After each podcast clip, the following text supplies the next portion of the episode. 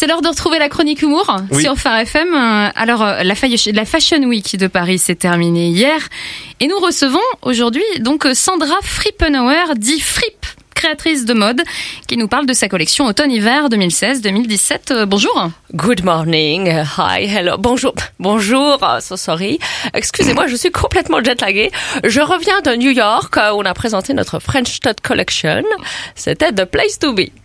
C'est là où il fallait être donc en français. Merci pour la traduction. Euh, Vous avez, vous avez beaucoup de travail euh, durant cette fameuse Fashion Week? Totalement, totalement. Tout va hyper vite. On gère les commandes, les people, les bijoux de Kim Kardashian. Ça, on est très fiers de nous.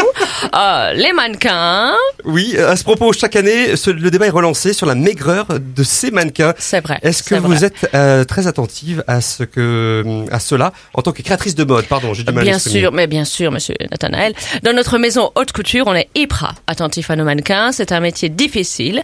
Euh, le plus compliqué pour elles, je vais vous dire, c'est que euh, elles sont végétariennes et on leur demande d'avoir un regard de veau.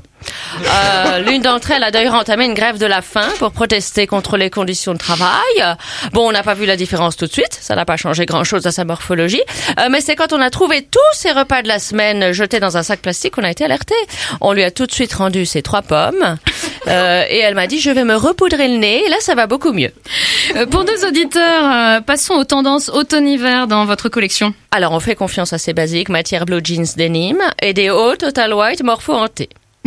Vous voulez dire jean et t-shirt blanc? Totalement, totalement.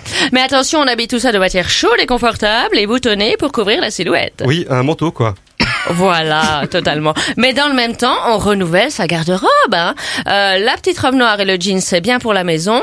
Quand on sort, on ose. Ah, et, et qu'est-ce qui remplace alors euh, le pantalon en jean classique? La jupe culotte. Oh, d'accord. Voilà. Et à la place de la petite robe noire classique? Eh bien, euh, la jupe culotte.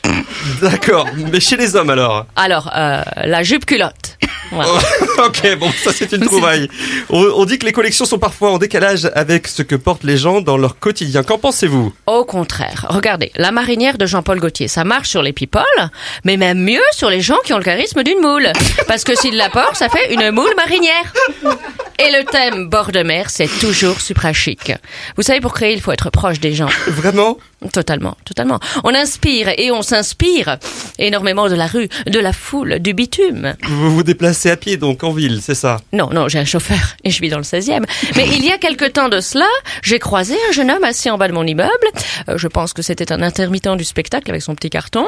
On a commencé la conversation parce que j'ai marché sur son sandwich avec mes loups-boutins. Il était malheureux. Je lui ai dit, jeune homme, il n'y a aucun souci. J'ai d'autres chaussures. Adorables. Donc vous avez parlé look avec lui. Oui, je lui ai dit de, de chercher son look. Il m'a dit qu'il cherchait plutôt un boulot.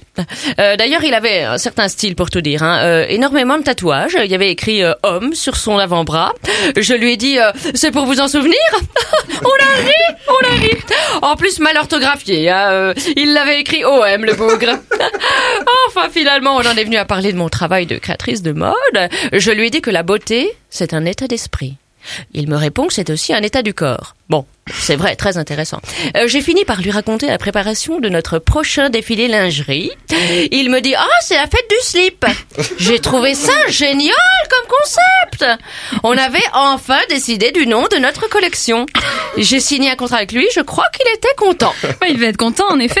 Merci euh, Sandra Frippenauer, dit Fripp, pour votre témoignage. Mais merci à vous, ma très chère. Merci beaucoup Sandrine Richen avec un nouveau personnage que vous découvrez aujourd'hui. Vous retrouvez ce rendez-vous en replay sur le site farfm.com.